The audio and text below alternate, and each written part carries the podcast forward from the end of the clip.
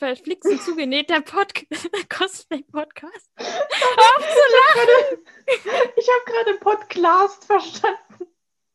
Ja, den gibt's auch, den Podcast. Ja, okay. Okay, nochmal. Okay, okay, sorry, sorry, okay.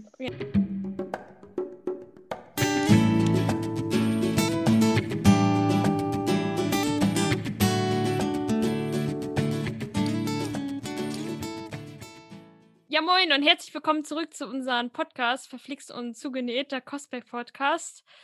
Heute wollen wir uns mit verschiedenen Materialien auseinandersetzen. Ich bin Fanny Jasmin bzw. Steve und ja, auf Insta findet man mich unter Darklighter Cosplay. Und ich bin Lisa und mich findet man unter Liz Cosplays auf Instagram. Wie schon versprochen, es geht über verschiedene Materialien. Denn wenn man mit Cosplay anfängt, dann muss man ja aus irgendwas sein Cosplay machen, es sei denn, man kauft es sich einfach. Und wir wollen einfach mal so ein bisschen verschiedene Materialien vorstellen, was dann sehr beliebt ist, aber auch, sag ich mal, die Underdogs, die kaum einer verwendet, die Geheimtipps. Ja, und wir fangen erstmal an mit einer Sache, woran man vielleicht als erstes denkt, und zwar Stoffe. Tatsächlich würde ich nicht zuerst an Stoffe denken, sondern an all möglichen Crafting-Kram. Aber wir können trotzdem mit Stoffen anfangen. Okay, ich denke immer bei Cosplay an Stoffe, aber es liegt daran, wie man auf Cosplay guckt, ob man jetzt eher so an Rüstung interessiert ist oder an voll den fetten Kleidern. Ich glaube, es liegt daran, dass ich halt nicht so viel nähe. Ja, ich, ich glaub, nähe sehr viel. Ja, ja das ist der deswegen. Gut. Okay, also Stoffe.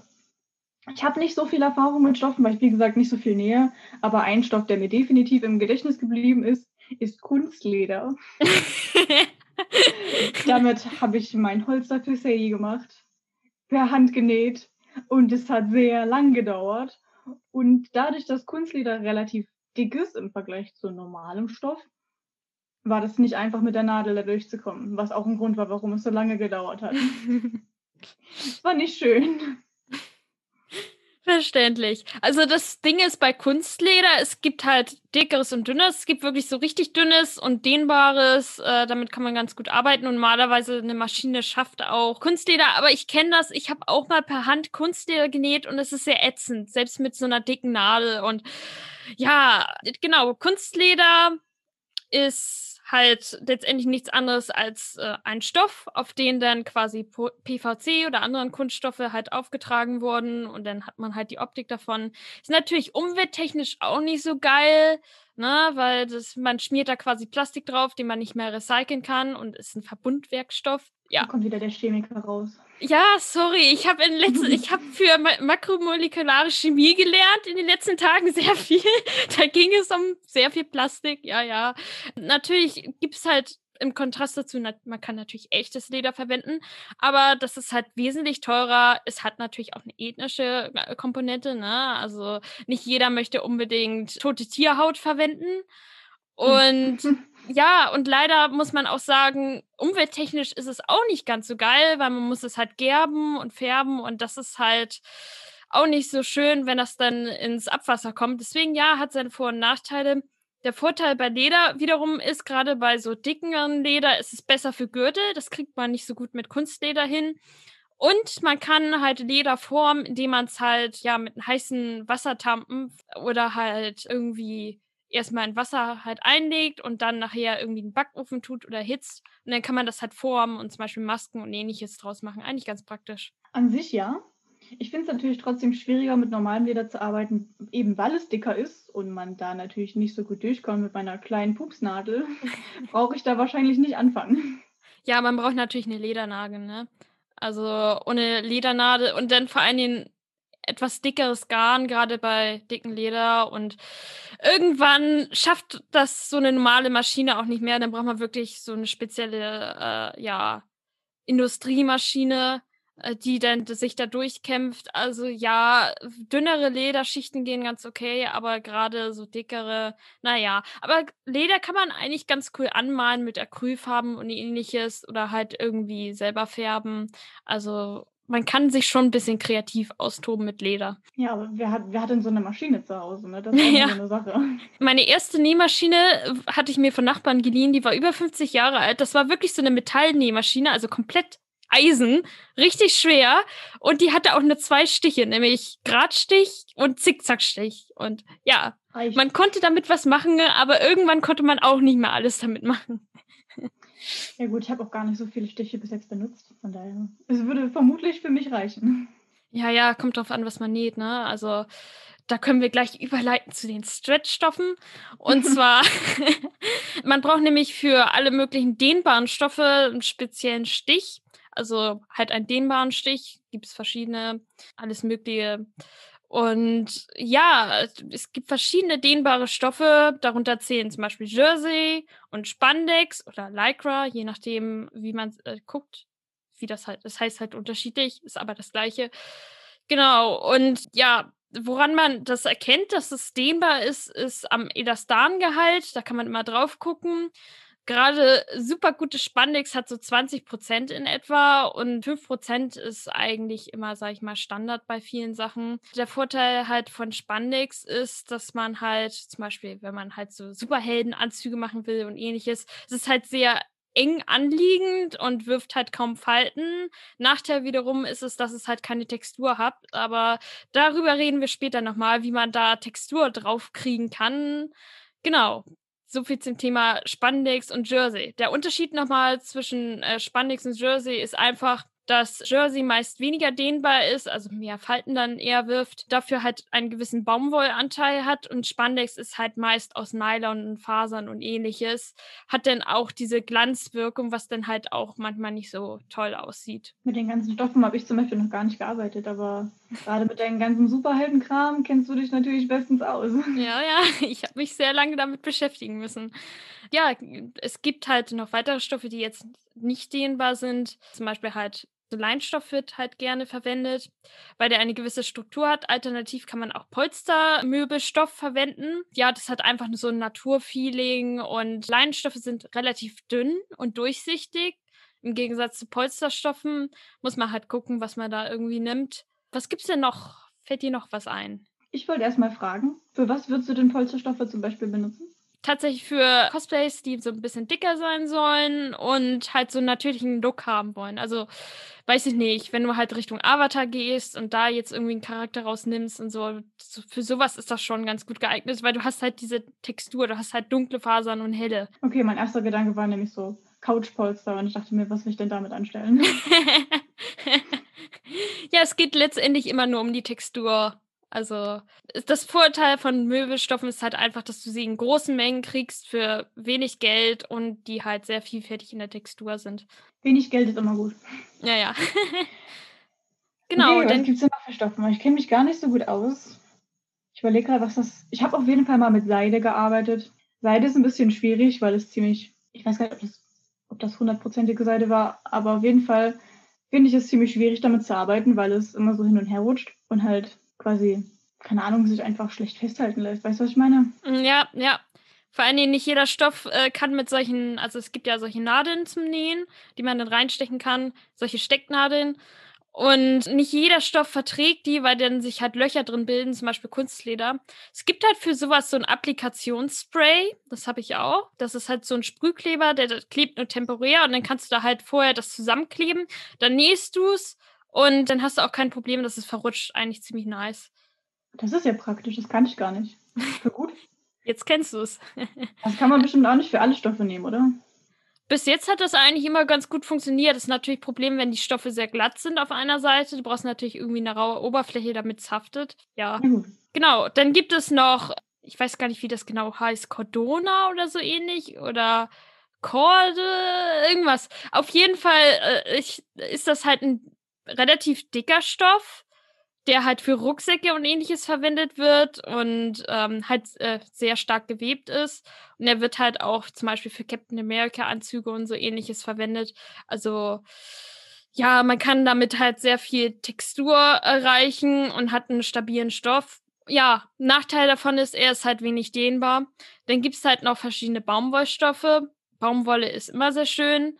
Problem halt davon wiederum ist, obwohl Baumwolle sehr günstig ist und teilweise auch sehr dünn, äh, man muss es halt ständig bügeln. Es gibt gerade wenn da ein bisschen Alestan drin ist oder wenn es Richtung Musselin geht, was nochmal so ein speziell gewebter Baumwollstoff ist, den muss man dann halt nicht bügeln, da bilden sich dann halt auch keine Falten, die sind dann üblicherweise bei zum Beispiel Musselin dann auch drin.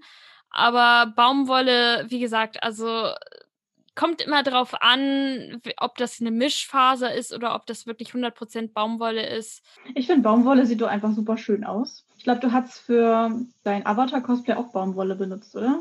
Nee, da War hatte ich das? Leinen benutzt. Da hatte ich extra Leinen benutzt. Das sieht aber auch schön aus. Ja, ich finde, die sehen beide voll schön aus. Oh. Hat halt irgendwie was Natürliches, wobei es kommt, es kommt drauf an, wie die Baumwolle verarbeitet ist, aber generell kann das ziemlich schön aussehen. Wollen wir mal übergehen zu einem Thema, bei dem ich ein bisschen mehr mitreden kann, nämlich Crafting. Okay, ganz gut. Allerdings möchte ich noch eine Sache erwähnen. Es gibt halt noch verschiedene Polyesterstoffe. Ähm, die werden halt normalerweise verwendet, um zum Beispiel für Anzüge und ähnliches halt das Futter zu nähen. Also typischerweise halt Futterstoffe. Ja, ich habe früher mal daraus versucht, ein Cosplay zu nähen, aber es sieht halt richtig hässlich und künstlich aus, weil es halt so schimmert. Und ja, es ist halt super billig und es ist Plastikfaser. Es ist nicht toll für die Umwelt. Verwendet nicht so viele Plastikfasern. Ist das der Stoff, den, aus dem ganz viele von diesen super billigen Cosplays gemacht sind? Die dann ja, ja, genau der. Sind? Ja. Oh ja, das ist nicht schön. Haltet euch einfach schön. davon fern, es sei denn, ihr müsst irgendwie mal was füttern, dann könnt ihr gerne diesen Stoff verwenden, dafür ist er da. Genau, lass mal weitermachen. Crafting. Also ich habe auch noch nicht so viel gecraftet, aber zumindest mehr, als ich mich halt mit Stoffen auskenne. Also der allererste Stoff, mit dem ich damals gearbeitet habe, war Pappe. Die gute alte Pappe. Lustigerweise ich auch. Ich habe damals mal einen Boba Fett Helm gebaut aus Pappmaché und Pappe und noch per Hand alles zusammengesetzt und so. Ja. Aber der sah bestimmt trotzdem gut aus. Naja, ging, ne? Man sah, dass es Pappmaché war, aber es war ganz cool. Hm, schade. Also der Vorteil bei mir war halt, dass quasi über die Pappe noch Moosgummi kam. Was an Pappe ein bisschen schwierig ist, wenn du runde Formen haben willst, mhm. ist das nicht so leicht, das in die Form zu kriegen und musst das irgendwie tausendmal hin und her rollen, dass es nicht mehr so eckig ist. Aber es ist sehr günstig. Also für, für den Anfang ist Pappe super. Und vor allen Dingen ist es, es ist relativ dünn und stabil. Und gerade wenn man irgendwie so Rüstungsteile hat, die sich nicht bewegen, kann das halt schon ordentlich Geld sparen, besonders wenn man die Pappe dann beschichtet, dann kann es auch aussehen wie Plastik und ähnliches oder Metall. Muss man halt immer gucken, wie man es einsetzt. Ich habe schon durchaus Rüstungen gesehen. Ähm, zum Beispiel gibt es einige, die Klonkriegerrüstung machen oder Sturmtruppenrüstung, indem sie es halt erst aus Pappe bauen und Heißkleber und das dann halt mit verschiedenen Kunstharzen äh, beschichten und dann schleifen aufwendig, ist relativ teuer und aufwendig, aber so kommt man so ein bisschen zumindest näher, sich so mit Rüstung und ähnliches zu beschäftigen. Super praktische Sache. Das gibt es halt auch in verschiedenen Dicken quasi. Das heißt, du kannst es halt im Prinzip wie Foam in verschiedenen Stärken. Äh, Stärken, das meinte ich. In verschiedenen Stärken benutzen. Ja. Ähm, nach Pappe habe ich als erstes Warbler benutzt was heutzutage wohl irgendwie auch gar nicht mehr so häufig benutzt wird, weil es halt ziemlich teuer ist. Ich habe daraus meine Harley-Maske gemacht und na, das war halt relativ einfach. Ne? Ich habe schwarzes Warbler gekauft, habe mir ein Template gemacht, die Maske ausgeschnitten, tada, fertig war sie. Und ich konnte es einfach auf mein Gesicht legen und schon hatte ich die perfekte Form. Ideal. Ja. Ist halt ziemlich cool. Man kann es halt erhitzen, es ist Thermoplastik. Also ja, aber wie du schon sagst, ist teuer. Ich habe damit noch nicht gearbeitet, weil es halt sehr teuer ist und ich habe immer gehört, dass es relativ rau ist. Dann muss man sowieso erstmal noch schleifen und ähnliches. Und es soll auch sehr unbequem sein. Also ich habe zwei Lagen Warbler benutzt und die Maske ist ziemlich schwer. Das ist halt ungünstig, wenn ich sie mir ans Gesicht kleben muss. ich würde es nicht wieder machen, wenn man sie kleben muss. Ich habe überlegt, für, für Speedy auch wieder zwei Schichten zu nehmen, weil ich da ein Band habe und es halt nicht angeklebt ist. Mal schauen.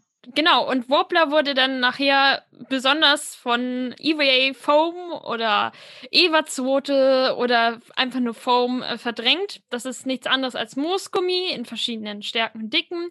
Dann gibt es noch Low Density und High Density. Low Density wiederum heißt einfach nur, dass halt die Stärke relativ gering ist. Das wird halt auf unterschiedliche Art und Weise polymerisiert.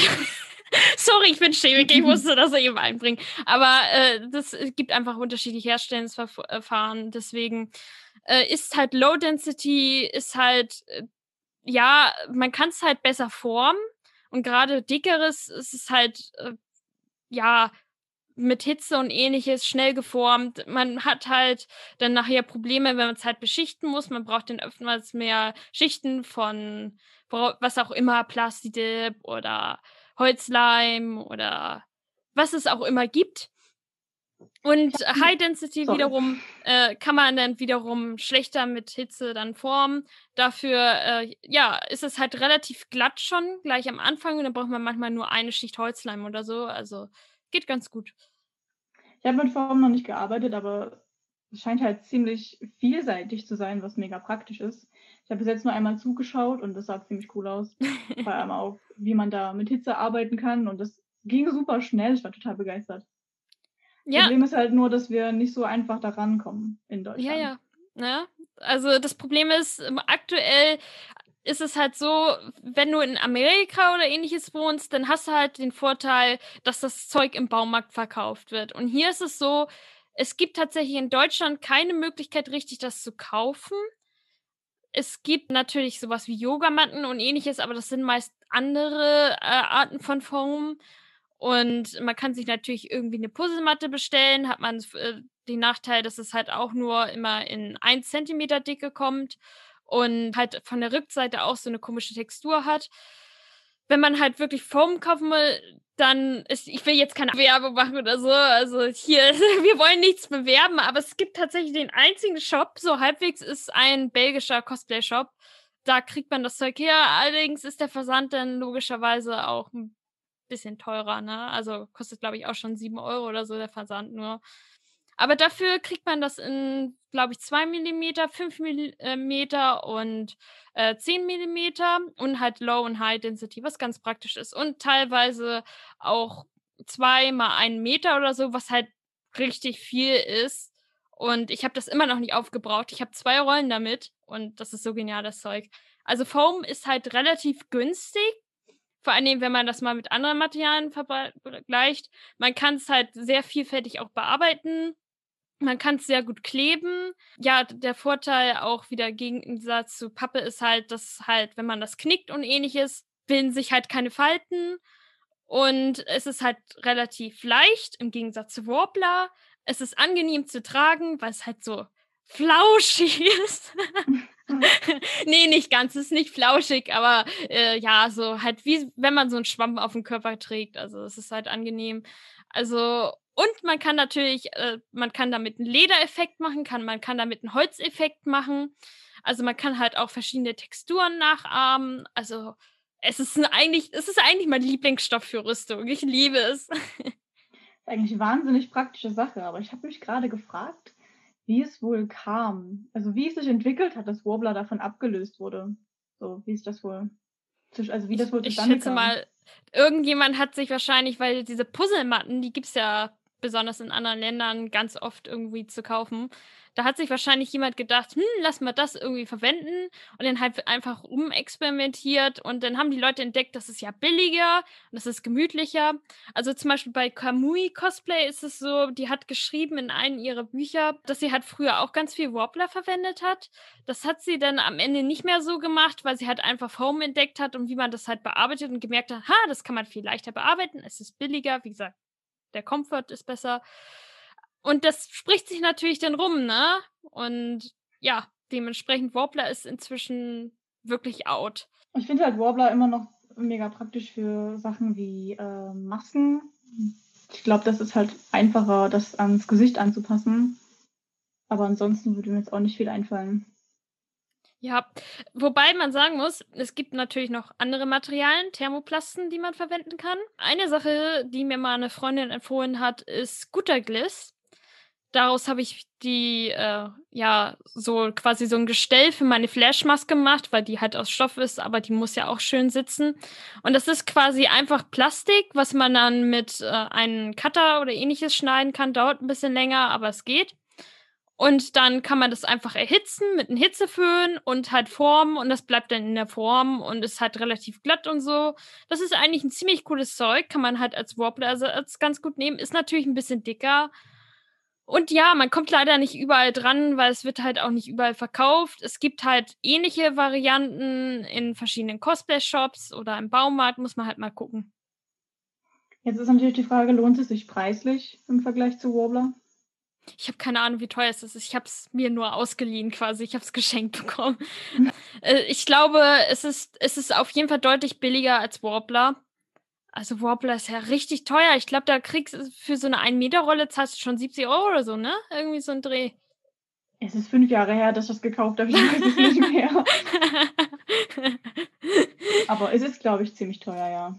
Ja, so, was ich auf jeden Fall auch mag, was wir schon angesprochen haben, ist Moosgummi. Damit habe ich ja jetzt vor kurzem auch das erste Mal, na gut, das zweite Mal gearbeitet. Das erste Mal habe ich das einfach auf meinen Harley-Hammer geklebt und fertig. Also ich habe damit nicht großartig viel gemacht. Mhm. Und ich bin sehr begeistert davon. Also ich meine, wenn ich damit so gut umgehen kann, kann ich mir gut vorstellen, dass Foam auch was für mich wäre. Ja, ist ja auch das gleiche Material, ne? Nur in unterschiedlicher Dicke. ja, ja, ich finde das voll, voll klasse, wie gut man das bearbeiten kann. Also man kann es halt gut schneiden und man kann das gut anpassen und das ist, wenn man überlegt, wie, wie dick zum Beispiel Warbler ist, dass du da durchgeschnitten kommst, da geht das bei Moosgummi durch die Butter. Ja, vor allen Dingen kann man das sogar mit einer Schere schneiden. Also es Eben. ist super praktisch. Ja. Mega klasse Zeug.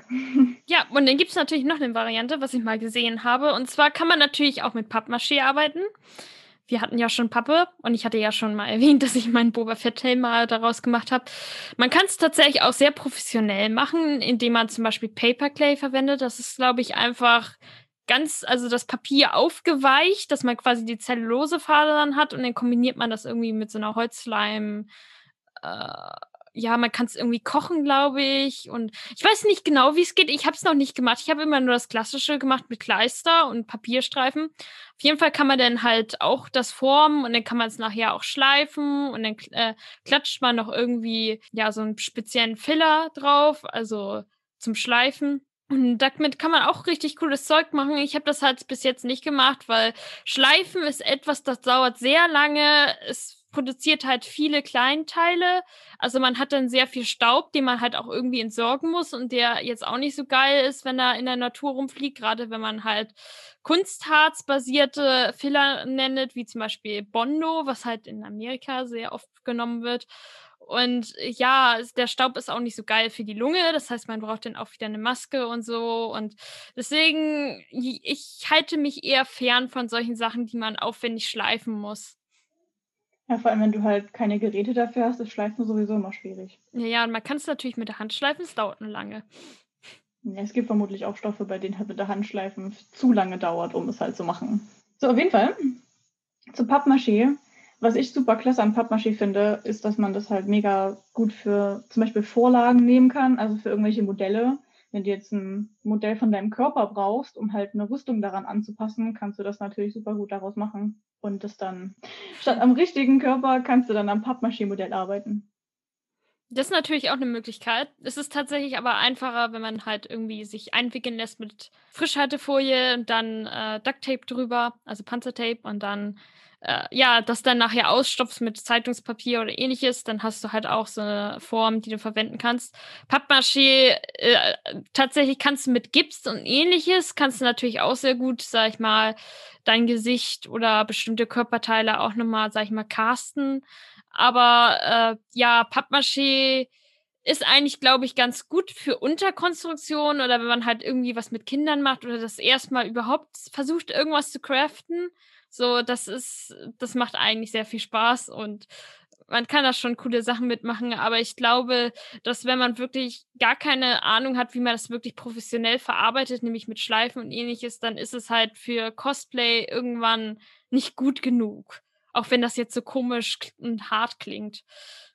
Ja, es kommt immer darauf an, in welchem, in welcher Schnelligkeit du dich entwickelst und dich auch entwickeln möchtest. Wenn du der ja. Meinung bist, mit Pappmaché arbeiten funktioniert gut für dich, dann kannst du das ja auch weitermachen. Ja, klar. Ich finde es halt, halt gut, weil es sehr stabil ist, wenn du das jetzt halt für Vorlagen oder so benutzt. Mhm. Und wahrscheinlich für einige Leute auch einfach erschwinglicher ist, als jetzt sich Gips zu besorgen, weil Zeitungen hat man meistens irgendwie zu Hause. Ne? Ja, und vor allen Dingen ist es ungiftig, ne? Also du, Ja. du brauchst nicht spezielle Kleber, du kannst quasi schön mit den Händen reinbatschen und du kannst halt irgendwie einen Luftballon oder ähnliches verwenden für runde Formen und so. Man kann halt schon cooles Zeug damit machen. Aber ich sag mal so, dadurch, dass es halt einfach ja schwierig ist, wirklich sehr großes Potenzial daraus zu holen, ist es halt irgendwann nehmen die meisten dann Foam oder andere Substanzen, um das relativ cool hinzukriegen mit Rüstung und ähnliches. Das ist ja auch das Schöne daran, dass wir so viele Stoffe haben. Jeder kann einfach das benutzen, was am besten Ja. funktioniert. Ne? Ja, eben. Echt, ne, ist echt cool. ja, da haben wir es wieder so. Cosplay is for everyone. So. Ja. So, auch ein Stoff, mit dem ich ähm, erst vor kurzem gearbeitet habe, ist Holz. Abgesehen, abgesehen von Stäben für meinen Hammer zum Beispiel, ähm, habe ich ja dank dir Balsaholz entdeckt. Klasse Sache, absolut klasse Sache, wie weich es ist und naja, dehnbar. Gut, okay, mein Holz ist zerbrochen, aber es ist trotzdem dehnbar. Und das Beste daran ist halt, für mich, es ist Holz und trotzdem Consafe. Ja. Ja, es ist. Vor allem das Coole an Balzholz im Vergleich zu anderen Hölzern, wie du schon sagst, es ist sehr weich. Es ist sehr leicht. Und man kann es halt, weil es eben so weich ist, äh, mit ähm, Cutter schneiden und schnitzen und es ist ganz cool. Und auch mit Schleifpapier allein schon in Form bringen. Das kann man halt mit normalem Holz jetzt nicht so. Allem kannst du es halt auch per Hand schleifen und du schleifst dann noch ein paar Mal drüber und siehst direkt Ergebnisse. Es ist nicht so, dass du dich da totschleifst. Ja, also ich finde ich find das genial, gerade wenn man noch nie mit Holz gearbeitet hat, so als Anfänger. So, Ja. da kann man schon coole Sachen mitmachen. Da können wir auch Zauberstäbe und ähnliches draus machen. Also es hat sehr großes Potenzial. Weil ich gleich bei Zauberstäben muss man natürlich aufpassen. Wenn die kaputt gehen, ist doof. Ja, aber du kannst ja die ähm, härten mit Holzleim und ähnliches. Ne? Na gut, das stimmt. Dann habe ich noch mit hartem Holz gearbeitet. Was war das nochmal für eine Holzsorte, die ich da benutzt habe für die Pfeile? Ich glaube, das war Eiche oder Buche, eins von beiden. Genau, dann habe ich damit gearbeitet. Das war, das war quasi ein krasser Wechsel im Vergleich zum Balzerholz, weil es halt sehr viel schwieriger ist, das zu schneiden.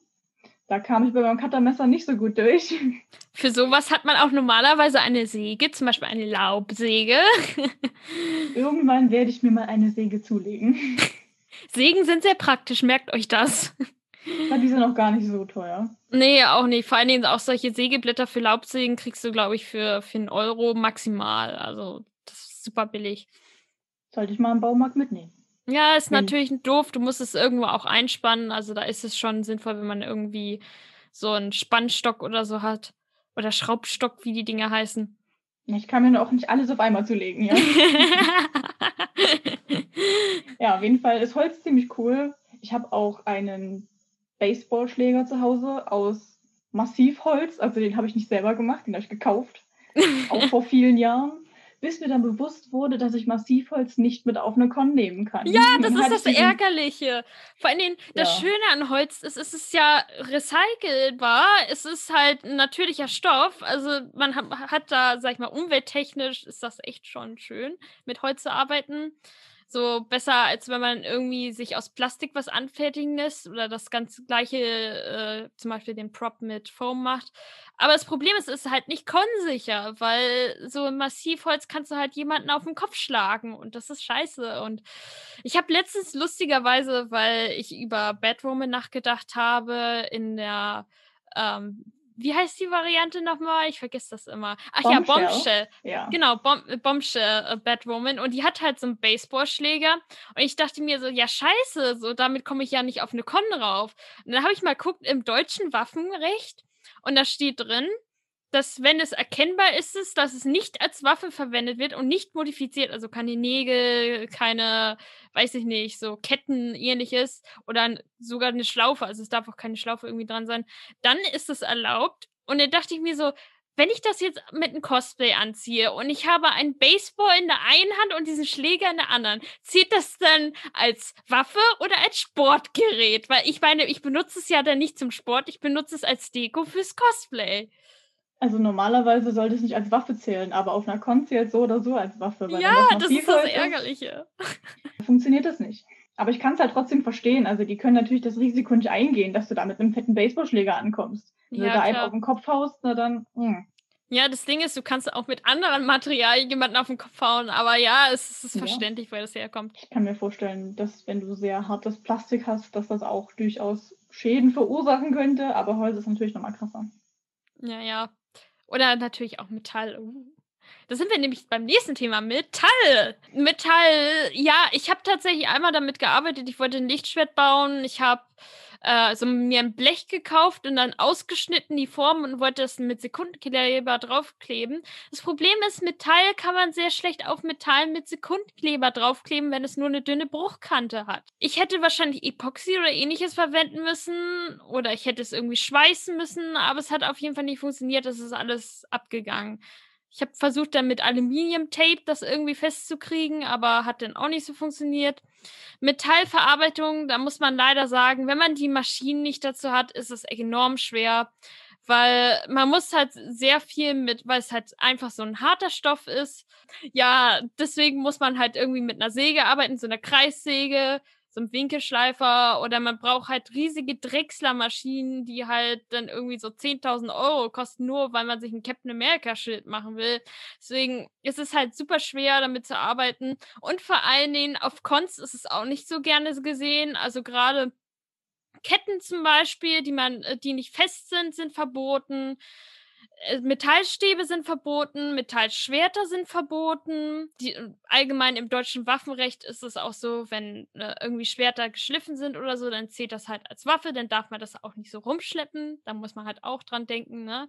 Ja klar, also, ist dann scharf, ne? Ja, ja, klar. Also das kannst du dir höchstens an die Wand hängen und auch so ein Captain America-Schild, auch wenn Metall richtig cool aussieht und so, das ist halt ein Metallschild und das gilt bei vielen Cons halt trotzdem immer noch. Äh, du kannst halt jemanden damit dir rüber einhauen und dann ist es verboten. Deswegen, ja, leider. Aber selbst, selbst wenn das funktionieren würde, der Nachteil von Metall ist halt auch, dass das ziemlich schwer sein kann. Oh so ja. Ein, so ein Metallschild den ganzen Tag über die Con schleppen, ist auch nicht das Beste. Vor allen Dingen, äh, um das zu tragen, brauchst du ja, sag ich mal, dein Harness, also dein, dein, deine Lederteile, die das Schild festmachen. Da brauchst du einen relativ starken Magneten, damit das Schild nicht runterfällt. Und das geht dann ordentlich auf den Rücken mit der Zeit.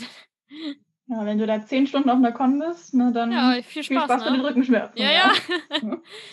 also sagen wir mal so, Metall sieht geil aus, aber man muss fairerweise auch sagen, es ist halt eigentlich kein gutes Cosplay-Material, höchstens für ein Shooting und ähnliches, wenn man vielleicht auch nicht in der Öffentlichkeit rumläuft. Es ist halt einfach zu unpraktisch.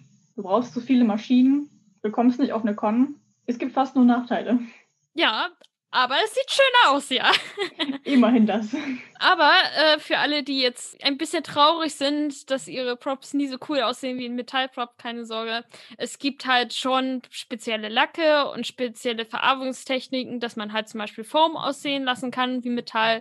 Also es ist noch nicht alles verloren.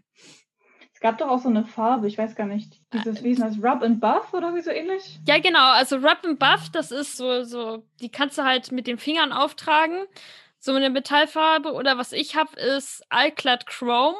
Das ist ein ziemlich geiles Zeug. Man braucht aber eine Airbrush dafür. Man muss halt einen relativ glatten Untergrund haben, der halt schwarz und glossy ist. Und dann kann man das halt drüber sprühen und hat, das sieht halt dann teilweise aus wie Chrom. Und das ist voll cool. Dann ist Rub Buff auf jeden Fall erschwinglicher. Ja, es hat nicht den gleichen Effekt, aber äh, man, man, kriegt schon eine coole Metallfarbe mit dem Zeug raus. Ja? Ich würde sagen, ich habe es noch nicht benutzt. Ich habe es nur auf Instagram bei Cosplayern gesehen, aber es sah vielversprechend aus. Ja, es gibt tatsächlich von Kamui Cosplay mal wieder, ich will eigentlich keine Werbung machen, aber äh, ich habe nichts mit den Leuten zu tun, keine Sorge, so ich krieg von denen nichts, aber ja, sie hat tatsächlich mal ein Video rausgebracht, wo sie diese verschiedenen Metallsorten miteinander verglichen hat auf die Flexibilität und natürlich, wie es aussieht. Und tatsächlich, was dann gewonnen hat, war dann tatsächlich das Zeug, was ich ja auch habe, dieses Airclad Chrome. Ist halt am effektivsten. Hat mich sehr gefreut. Ich habe allerdings noch nichts dafür gefunden. Man muss das ja auch irgendwie schützen und so ein Klarlack, so ein Dehnbaren habe ich noch nicht gefunden. Ja. Alles Vor- und Nachteile, ne? Naja. So. Ich bin auf jeden Fall durch mit meinen Materialien. Also, also für Crafting meine ich, bin ich durch. Achso, bei Crafting, ja, ich glaube, bei Crafting bin ich auch durch. Gut, dann machen wir eine elegante Überleitung zum Kleben. Ja, wow. Was hast du denn schon für Klebe verwendet? Soll ich jetzt einfach mal aufzählen? Mhm. Also ich habe früher natürlich so ganz einfachen Bastelkleber benutzt. Die guten Leimstift. Ja, so ein Prittstift, ne? ja, genau. Sekundenkleber, mein liebster Freund und Feind, der mir immer an den Fingern klebt und an den. Nägeln. An den Nägeln kriegt man es dann nicht so gut ab. Das ist dann ein bisschen schwieriger. Heißkleber ist auch toll, nur kann schnell wehtun. Und schmelzen. Das ist mir passiert in, äh, auf der Leipziger Buchmesse in dieser Glashalle. Das ist dann wie so ein Gewächshaus und dann fängt nämlich an, der Heißkleber zu schmelzen. Yay! Er schmilzt dir einfach von den Props ab, oder was? Ja, die Props lösen sich quasi dadurch. Oh mein Gott. Ich Ja, geil, oder? Beim Sekundenkleber das letzte Mal festgestellt, ich glaube, es war beim Moosgummi, dass der Moosgummi damit reagiert hat und plötzlich hat es geraucht. Kurz. Okay. Also meine. Pfeilspitze hat angefangen mit Rauchen und ich habe mir Sorgen gemacht, ob ich da was machen muss. Aber dann hat es wieder aufgehört. War auch gut. Ach, wenn es raucht, einfach rausbringen. Wird schon wieder. Es hat nicht lange Sind ja nur kleine. Mengen. Ja. So, mit was habe ich denn noch gearbeitet? Holzleim habe ich auch das erste Mal benutzt. Das war auch sehr interessant, rauszufinden, wie viel, nee, also in welchen, in welchen Maßen man am besten Holzleim mit Wasser mischt, damit sich das gut auftragen lässt und Hm. trotzdem noch gut klebt. War auch nicht so einfach. Vor allem, weil die Tuben ja relativ klein sind und du das dann ordentlich aufteilen musst. Ja, Holzleim, der Vorteil von Holzleim, das ist nicht nur dafür da, um Holz aneinander zu kleben, sondern das kann man auch ganz gut verwenden, um halt Form zu beschichten, damit man halt die Farbe auftragen kann. Es gibt auch ja, noch eine andere. Beschichten. Ja, genau. Es gibt halt noch einen anderen, der eigentlich auch ein Kleber ist. Den verwendet nur niemand als Kleber, und zwar Flexbond. Und zwar, ich sag mal, die Klassiker sind ja eigentlich Plastidip. Das ist halt so Zeug, so Gummizeug aus der Spraydose. M, Kriegt man hier eher relativ schwer, ist halt auch teuer. Und wenn man das halt nicht richtig bei der richtigen Temperatur äh, sprüht, dann bilden sich halt solche Blasen, ist ein bisschen blöd. Und natürlich muss man sprühen, das ist halt gesundheitlich jetzt auch nicht so geil für die Lunge. Deswegen, ich verwende immer Flexbond. Das ist so ein Gemisch aus Latex, also flüssigen Latex und ja, auch Holzleim oder PVA-Glue oder wie das Zeug heißt. Also ist alles das gleiche eigentlich von der Art und Weise. Und das Vorteil von dieser Klebe ist, es, es bleibt alles richtig flexibel und wenn man es erhitzt, dann äh, kann man auch Risse wieder rauskriegen. Und ja, deswegen verwende ich es ganz gerne, aber es kostet irgendwie schon 20 Euro für so eine Riesen, also so, keine Ahnung, wie viele Milliliter sind das? Irgendwie so 300, 400? Also Hm. es ist halt relativ teuer. Und ja, deswegen verwende ich immer meist Holzleim und für die flexiblen Sachen, also die flexibel sein sollen, dann Flexbond. Ist halt auch ein Nachteil für große Props und so. Wenn du die halt stabil haben willst, dann nimmst du halt eher weniger Flexbond. Weil sonst kannst du es halt biegen. Das ist ein bisschen blöd.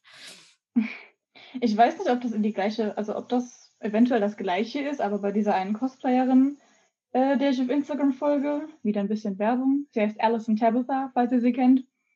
Und sie benutzt so einen Leim, der heißt Mod Podge. Ich habe das mal gegoogelt. Das ist sehr ähnlich äh, wie das, was du genannt hast. Das ist halt auch so ein Versiegler, Kleber, Lack. Und sie meinte, man kann damit ganz gut verhindern, dass beim Malen mit Pinseln da Streifen auftauchen. Das kannte ich vorher auch noch nicht, aber das ist ziemlich praktisch. Ich habe tatsächlich dazu mal einen Vergleich gesehen. Und Mod Podge ist tatsächlich im Vergleich zu den anderen Kleben gar nicht mal so geil. Also besser als Holzleim auf jeden Fall, aber zum Beispiel schlechter als Flexbond und Plastidip, weil du kriegst halt Risse da rein, wenn du es halt sehr biegst. Ne? Die Frage ist natürlich, wie das dann preislich aussieht, wenn jetzt Flexbond super teuer ist. Ist teuer. Also Oh. Flexbond ist teurer, aber Mod Podge ist auch schon teurer. Deswegen verwende ich immer Holzleim. Das ist das so ziemlich das billigste, was man kaufen kann. Man kann halt auch so Weißkleber, Schulkleber oder wie der heißt. Das ist alles das gleiche eigentlich. Ähm, kann man kaufen. Der ist halt relativ günstig. Ja, wie gesagt, ich habe mich deswegen dafür entschieden. Und wegen der gesundheitlichen Aspekte, weil, wie gesagt, alles, was diese ganzen Modpodge-Dinger und so, das kannst du alles ganz gut streichen. Das ist gesundheitlich auch jetzt nicht so schlimm. Auch Flexbond solltest du halt nicht zu lange auf der Haut lassen, wenn das mal drauf kommt. Aber gerade so Plastidip und so, wenn du das halt drauf sprühst, wie gesagt, alles, was du sprühst, das sind alles Partikel, die dann in deine Lunge reinkommen und Das ist nicht so geil. Ist auch nicht so geil für die Umwelt. Ich finde es auch ein bisschen verwirrend, wie viele Leime es gibt und was man alles so benutzen kann und was man mit welcher Unterlage benutzen sollte. Wenn man sich nicht auskennt, kann das durchaus ziemlich verwirrend sein. Es gibt ähm, noch zwei andere Kleber. Und zwar einmal Epoxy oder Epoxidharz, ein Kunstharz. Und äh, ja, der ist halt relativ teuer und ist meistens zwei Komponentenkleber weil es quasi einen Starter hat und den, äh, ja, den eigentlichen, die Monomere, die reagieren wollen. Und äh, die kann man dann miteinander vermischen. Also das ist halt wie so zwei Spritzen nebeneinander sehen die aus und dann kann man damit re relativ gut und sehr stark kleben.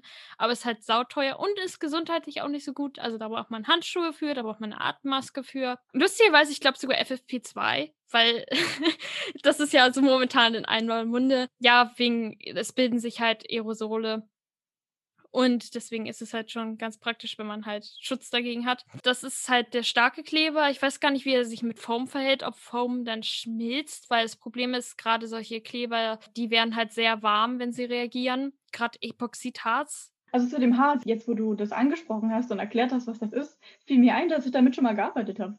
Oh, erzähl.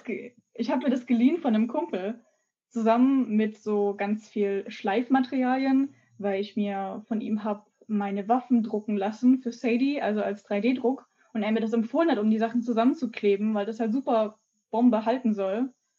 und ich war am Anfang ein bisschen verwirrt, vor allem weil man das halt mischen muss und dann Handschuhe und alles. Und das war so, um Gottes Willen, was tue ich hier? ich gefühlt wie ein Chemiker. Ja, Fun Fact. Ich wollte damit äh, ursprünglich meine Rüstung machen. Ich habe damals mal aus Pappe eine Klonkriegerrüstung gebaut, was ich eben erwähnt hatte. Man verwendet Pappe und dann tut man irgendwie Fiberglas drauf oder halt äh, Epoxidharz.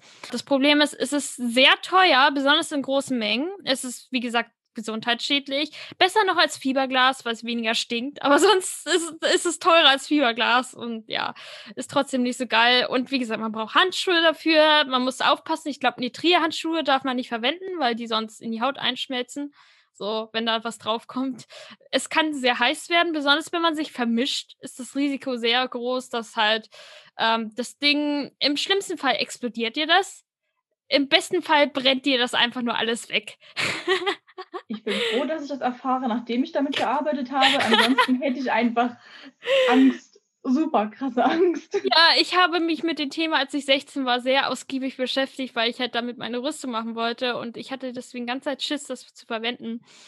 Ja, weil es halt gesundheitlich nicht geil ist und weil es halt auch sehr gefährlich werden kann, wenn man es halt falsch anmischt. Man muss es halt wirklich genau abwiegen. Dafür ist es super geil für alle möglichen Klebesachen, für Beschichtungen. Man kann damit halt auch äh, Helme und ähnliches machen. Die, das ist dann ja auch dickes Plastik, darf man nicht vergessen. So, das ist, äh, man kriegt dann hin, dass Pappe so fest ist, dass es halt eine richtige Plastikschicht drauf ist und eigentlich ziemlich geiles Zeug, aber naja, genau kommen wir mal zu meiner Lieblingsklebe und zwar Contact Cement. Und zwar gibt es da auch verschiedene Varianten. Hier in Deutschland kriegt man zum Beispiel das auch im Baumarkt in solchen Kanistern oder bei diesem besagten belgischen Cosplay-Shop gibt es auch einen sehr guten Kleber, der sogar in zwei Minuten durch, äh, also ja, der ist dann fertig zum Kleben, während der andere Kleber schon so durchaus 15 Minuten braucht.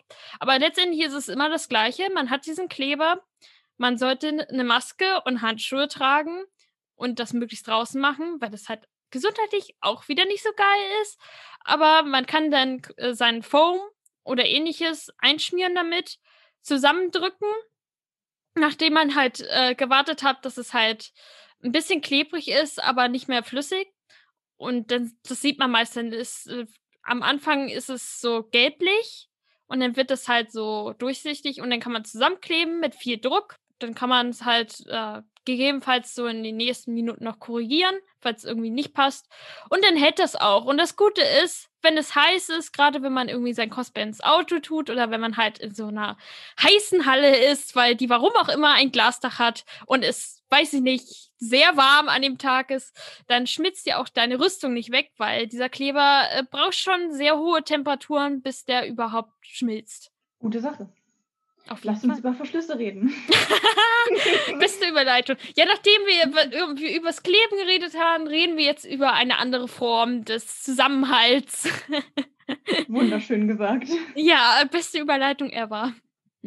Also, da ich noch nicht viel genäht habe, habe ich dementsprechend auch nicht so viel mit eigenen Verschlüssen gearbeitet.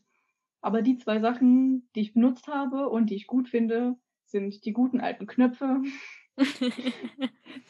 Brauchst du nur ein Loch, machst du zu, fertig. Vor allen Dingen das Gute ist, das kann man sogar ohne Nähmaschine machen, per Hand. Ja, eben. Okay, also so ein, so ein Knopfloch zu machen ist nicht so einfach ohne Maschine. Aber es geht auch, es geht auch. Ja, Schon sieht dann vielleicht nicht so schön aus, aber ja, ja. würde funktionieren. Das auf jeden Fall. Und die zweite Sache sind Klettverschlüsse. Die habe ich für mein Drusilla-Kleid benutzt, einfach nur um mein Band festzumachen. Und ich meine, als Kind waren Klettverschlussschuhe schon super. Und zum Arbeiten sind Klettverschlüsse auch klasse, weil, weißt du, ziehst halt das Ding ab, klebst es dran und fertig. Und es ist auch sehr vielfältig. Man kann damit auch Rüstung zusammenhalten. Man kann, ja, allgemein alles, was mit Stoff zusammenhängt. Man kann Klettverschlüsse kleben. Ich empfehle nicht diese selbstklebenden Sachen. Das hatten wir wieder das Problem, wenn es ein bisschen wärmer wird, blättern die ab. Und wenn man das kleben will, empfehle ich tatsächlich, das irgendwie auf so ein Stück Form drauf zu nähen und dann wieder mit Kontextzement oder eure Klebe der Wahl äh, irgendwo drauf zu kleben. Und das hält dann auch ziemlich bombenfest. Also da muss man schon ordentlich dran ziehen, dass es mal abgeht. Deswegen ja, äh, denkt dran, wenn ihr Klettverschlüsse irgendwo draufkleben wollt, es funktioniert nicht, wenn ihr nichts darunter habt weil äh, warum auch immer äh, dieser Stoff von Klettverschluss, der hält einfach nicht mit Klebe. Deswegen irgendwo draufnähen und fertig. Was ich halt am praktischsten bei Klettverschlüssen finde, ist natürlich die Tatsache, dass man sie wieder auseinander machen kann. Also wenn du jetzt halt Rüstungsteile aneinander packst und die mal einzeln brauchst oder die halt von dir selber wieder abmachen musst, ist das natürlich mm. ideal, ne? Oder ja. halt auch bei meinem Kleid, als ich halt da die dieses Band zugemacht habe, na, ich muss es ja auch wieder aufkriegen. Ne? Also da wären andere Sachen nicht so ist, einfach. Man kann das ja auch so machen, dass wenn man halt irgendwie mit der Größe oder ähnliches, also zum Beispiel habe ich einen Gürtel damit, dann kannst du halt das anpassen. Du hast ja den langen, breiten Klettverschlussbalken, und äh, dementsprechend kannst du dann ideal anpassen. Das kannst du halt zum Beispiel mit dem nächsten Stoff, zu dem wir jetzt kommen, nämlich Magnete, nicht so gut. So, Magnete. Hast du schon mal mit Magneten gearbeitet? Nicht so viel. Ich habe auf jeden Fall mal dieses eine Police Department Badge, was ich da für Edward Nigma hatte, habe ich mit Magneten an meine Jacke gemacht, damit ich es nicht dran nähen muss, weil ich das nicht wollte. Ich wollte die Jacke nicht kaputt machen. Und es hat gut gehalten. Allerdings ist es halt schwierig, schwere Magnete aufzutreiben, also halt von zu Hause. Du kannst natürlich welche bestellen, ja, aber ja. die wenigsten mhm. haben halt welche zu Hause, die wirklich stark halten. Da muss ich auch noch mal welche kaufen. Ich bräuchte nämlich demnächst mal Magnete. Äh, es gibt halt relativ kleine, starke Magnete, die man dann halt auch schon mit sowas wie Epoxy festkleben sollte. Also sind wir da wieder bei, weil sonst lösen sie sich halt von selber. Aber damit kann man halt relativ gut Rüstungsteile zusammen machen oder halt irgendwelche Teile draufkleben. Das Problem ist halt nämlich bei Klett, wenn die Fläche zu klein ist, geht das halt ab. Also das hält nicht so gut. Und ein Magnet, da brauchst du halt weniger Fläche und dann bappst du das draus und fertig. Traumhaft. Ja, ja, also ich liebe Magnete, aber ich, ich habe sie noch nicht gekauft. ich müsste vielleicht auch mal noch welche kaufen. Ist, glaube ich, ziemlich praktisch, welche da zu haben. Vor allem, wenn man, so wie ich, Last Minute dieses Cosplay zusammenschustert immer gut, welche da zu haben. Ist übrigens auch sehr toll für Umhänge, wenn man die äh, positionieren ja. will. So, also besser als irgendwelche Bänder und ähnliches. Ja. Und besonders wenn das starke Magnete ist, dann hält das auch ganz gut. Jo, das nächste, was ich hätte, wären solche dickeren Bänder, die man zum Beispiel von Rucksäcken kennt. Die sind halt auch ganz gut, wenn man irgendwie äh, Rüstungsteile miteinander verbinden will. Die kann man dann halt, also die sind sehr gut mit irgendwie Heißklebe oder halt anderen Bändern, also äh, anderen Bändern sage ich schon, anderer Klebe, Kleber. Also ich habe das für meine Robin-Rüstungsteile verwendet und das geht eigentlich 1A. Und dann hätte ich noch zwei und zwar äh, einmal elastisches Band. Also das ist halt sehr praktisch, vor allen Dingen besser als dieses Band, was ich gerade eben erwähnt habe, weil es halt dehnbar ist für irgendwie, weiß ich nicht, um Holz da festzumachen, um irgendwelche Props zu befestigen, um Rüstungsteile zu befestigen. Das ist halt einfach nur dehnbares Band, da muss man wieder aufpassen, das ist so ähnlich wie beim Klett, das kann man nicht kleben. Da muss man erstmal quasi zum Beispiel so ein Gewebeband drunter äh, nähen und das dann kleben. Aber das hält dann auch ganz gut. Und dann kann man auch Rüstungsteile äh, ja sich ganz einfach überziehen, ohne großartig diese typischen Clipverschlüsse oder ähnliches zu haben. Und das ist auch gut für, für Sachen, die man irgendwie trägt. Also zum Beispiel ein Holster oder ähnliches. Das rutscht dann nämlich nicht. Ein weiterer Verschluss, der das Wort bereits im Namen trägt, Reißverschlüsse. wow. Also da ich ja gesagt noch nicht so viel genäht habe, kam ich noch nicht in den Genuss, Reißverschlüsse irgendwo dran zu nähen. Ich habe mal das Gefühl, dass sich Leute sehr oft darüber beschweren, weil das nicht so eine angenehme Arbeit ist. Aber auf jeden Fall mit die praktischsten Sachen, weil du da natürlich Dinge auch wieder flexibel auf und zu machen kannst und halt die nicht komplett verschlossen bleiben, wie immer. Ich finde Reißverschlüsse tatsächlich ziemlich einfach zu nähen. Aber ich habe auch schon so viele Reißverschlüsse nähen müssen mit wirklich Stoffen, die fies sind, so Spandex und ähnliches. Es gibt tatsächlich mehrere Arten. Es gibt welche für Jacken und ähnliches, die halt so auftrennbar sind. Dann gibt es welche, die kann man nicht aufmachen. Die sind dann halt eher für Kleider und ähnliches äh, werden die verwendet. Dann gibt es noch welche, die, sag ich mal, die unsichtbaren Reißverschlüsse. Das sind die besten, weil die kann man in der Naht verstecken. Die sehen aus wie eine Naht und äh, wenn man die halt so an die Seite anbringt, zum Beispiel bei seinem Spider-Man-Cosplay, dann sieht man halt keinen Reißverschluss. Und das ist eigentlich ziemlich cool, ist aber gerade bei Spandex ein bisschen komplizierter zu nähen. Das ist echt eine fancy Sache. Wusste ja. ich auch nicht, dass das geht, aber ich nähe, wie gesagt, nicht so viel. Aber ja, ja. ganz cool. Ist das schwierig zu nähen? Also die versteckten Reißverschlüsse sind schwieriger zu nähen als die, die anderen. Die muss man halt so ein bisschen mit umkrempeln und da braucht man eigentlich auch einen speziellen Reißverschlussfuß äh, nochmal so. Also es gibt halt den normalen von der Nähmaschine, aber es gibt halt nochmal einen für versteckte. Den habe ich nicht, habe ich noch nicht verwendet, deswegen sind meine nicht so toll geworden. Aber ja. Hauptsache zweckmäßig. Eben, muss erhalten. So, dann sind wir auch mit äh, Verschlüssen dann durch. Dann würde ich sagen, kommen wir jetzt zu der Kategorie Sonstige, wo wir andere Materialien aufzählen werden. Ja, wir haben zwar schon über Pappe geredet, aber ich möchte gerne nochmal meinen einen Punkt anbringen mit Posterboard. Noch nie damit gearbeitet. Alison Tabitha macht das. Und soweit wie ich das in ihren Videos gesehen habe, ist das eine ziemlich coole Sache, weil es halt Pappe ist, man die aber besser biegen kann und die nicht so hässliche Falten wirft. Ich weiß nicht genau, wo man in Deutschland an speziell das kommt, was sie benutzt. Das ist ja des Öfteren so die Sache, dass wir nicht die exakt gleichen Materialien von Land zu Land haben. Aber so als Unterlage, um halt andere Sachen drauf zu machen, scheint es ganz cool zu sein. Ja, das nächste, was ich hätte, ganz andere Richtung, ist Puff Paint. Und zwar, äh, wie ich vorhin schon erwähnt hatte, gerade wenn man Spandex und Textur haben will, ist ein bisschen blöd, es gibt aber eine Variante, um Textur draufzukriegen. Entweder man hat so eine super duper Einrichtung und solche, ja, solche Screenprint-Rahmen, wie man sie beim T-Shirt-Druck verwendet und dann hat man seine Latexfarbe, kippt das drauf, zieht drüber und dann hat man dann, wenn man das ganz gut kann, das Problem ist bei der Methode, es kann halt verwischen und äh, man muss es halt exakt dosieren. Sonst sieht es immer scheiße aus, gerade bei so kleineren Dingen man kann diese Stoffe kaufen, die sind sehr teuer. Also es gibt verschiedene Anbieter auf Instagram, äh, Industis Designs oder so. Und der europäische aus Frankreich ist Paralife Studios. Ich habe zum Beispiel im Sale, man muss, oder besser sagen, nicht Sale, aber Black Friday, da gab es irgendwie schon 30, 40 Prozent und ich habe trotzdem irgendwie fast 70 Euro zahlen müssen, nur um zweimal äh, so ein 45 Zentimeter mal einen Meter Stoffe zu kaufen. Also es ist extrem teuer. Und wenn man halt so einen ganzen Anzug damit machen will, kann man sich ungefähr ausrechnen, wie teuer das wird. Vor allen Dingen gerade mit Textur musst du noch beachten, dass ja auch die Richtung von der Textur stimmen muss. Also da kannst du nicht mal eben so schön puzzeln, wie man es normalerweise macht, sondern man braucht mehr Stoff als gedacht und dann bist du schon mal gut bei 200, 300 Euro nur für die Bodysuit. Also es ist extrem teuer. Aber positive Nachricht, man kann das tatsächlich so ein bisschen faken, nicht so perfekt machen, aber immerhin.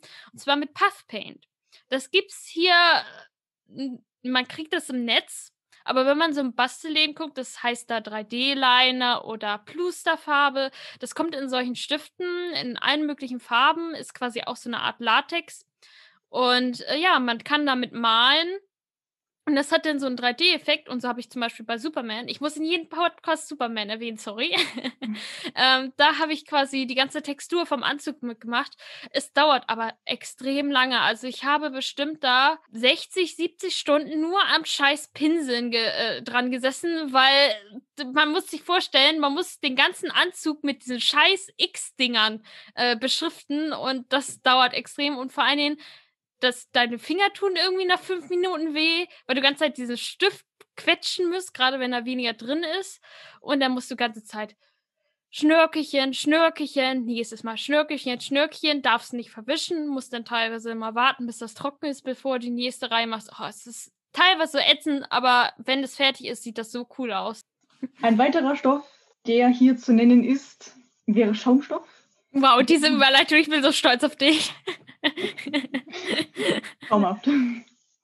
Mit Schaumstoff habe ich auch, wie mit fast allem, vor kurzem das erste Mal so wirklich gearbeitet.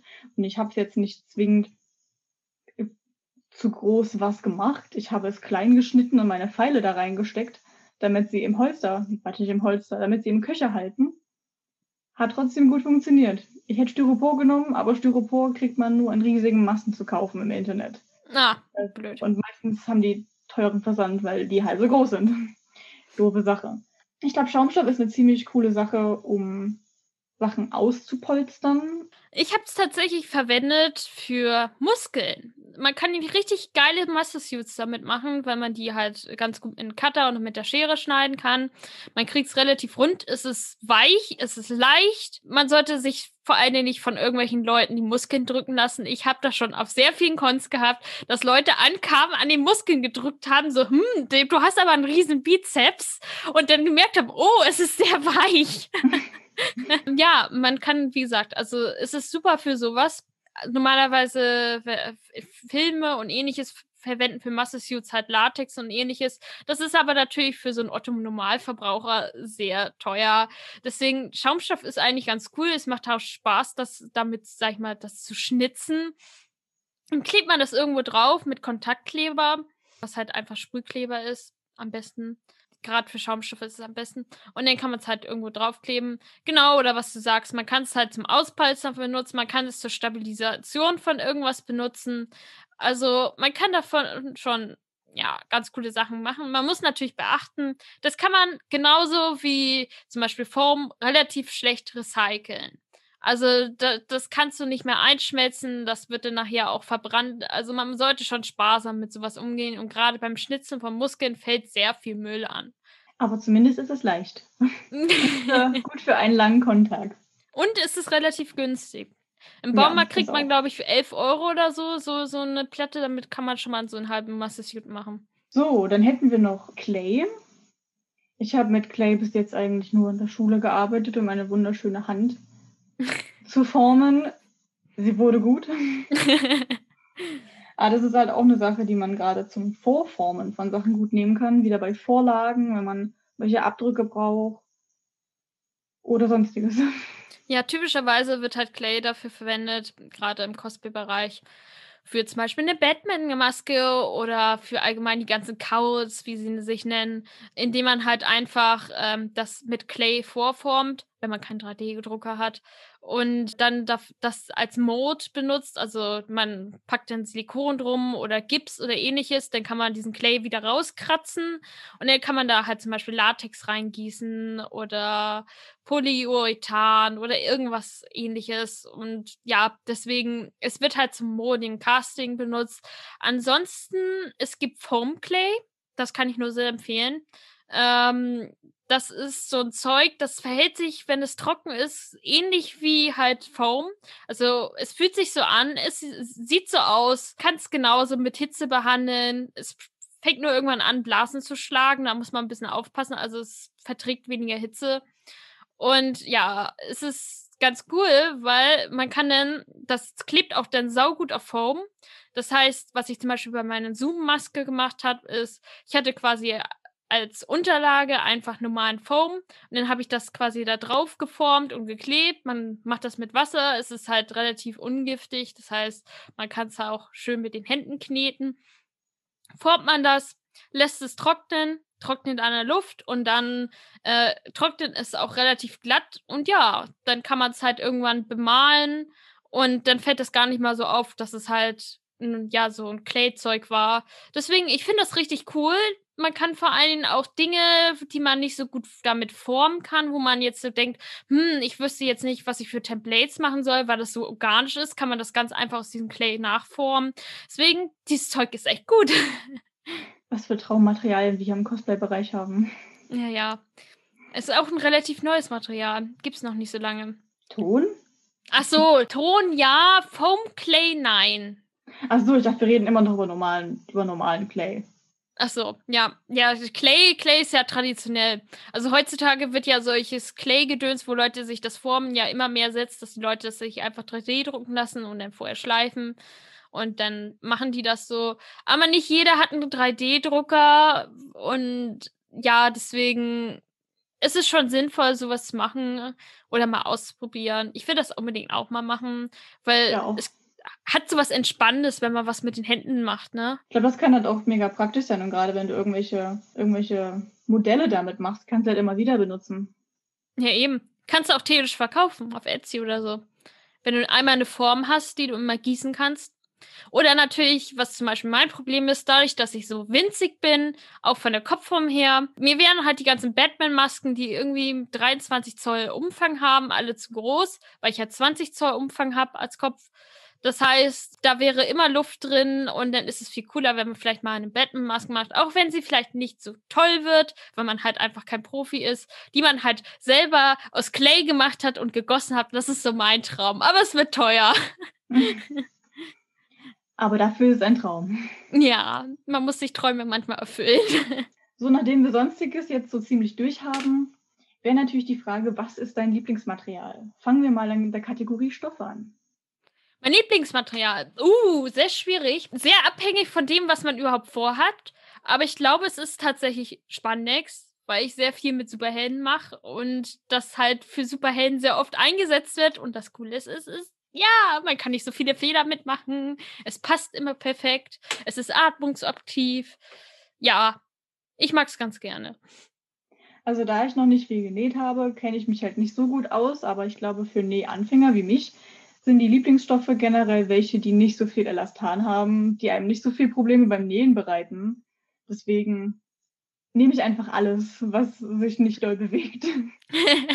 also Lein, Baumwolle, sowas, ne? Genau die, genau die. Gut, Rüstung.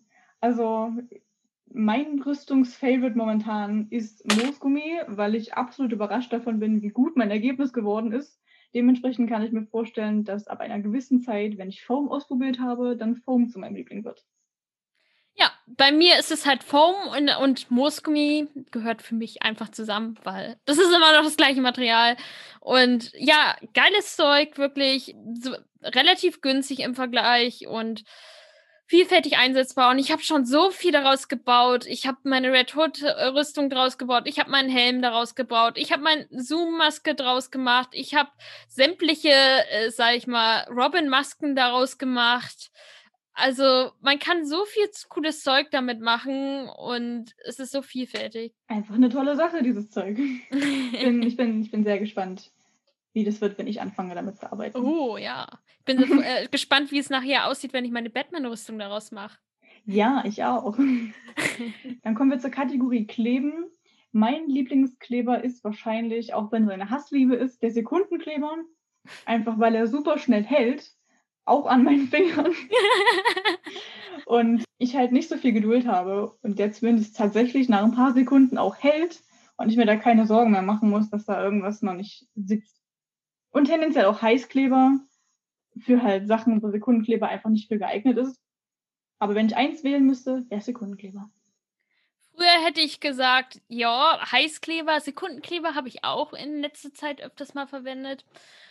Aber ich muss sagen, Kontaktzement, man kann damit so viel kleben, es ist so toll und ja, es ist giftig, aber, aber es, ist, es ist so trotzdem ein cooles Zeug und ich habe bis jetzt noch nie das Problem gehabt, dass irgendwas abgegangen ist. Ja, es ist giftig, aber alles fürs Cosplay. Ja. aber immer dran denken, Safety first, ne? Ich bin Chemiker, ich darf das. Wahnsinn. Gut, dann hätten wir das durch. Und damit wären wir auch generell durch für heute. Ich hoffe, ihr habt einiges gelernt und vielleicht neue Materialien für euch entdeckt. Seid nicht eingeschlafen, es sei denn, ihr hört den Podcast zum Einschlafen. Ganz genau. Und dann würde ich sagen, hören wir uns beim nächsten Mal. Tschüss. Tschüss.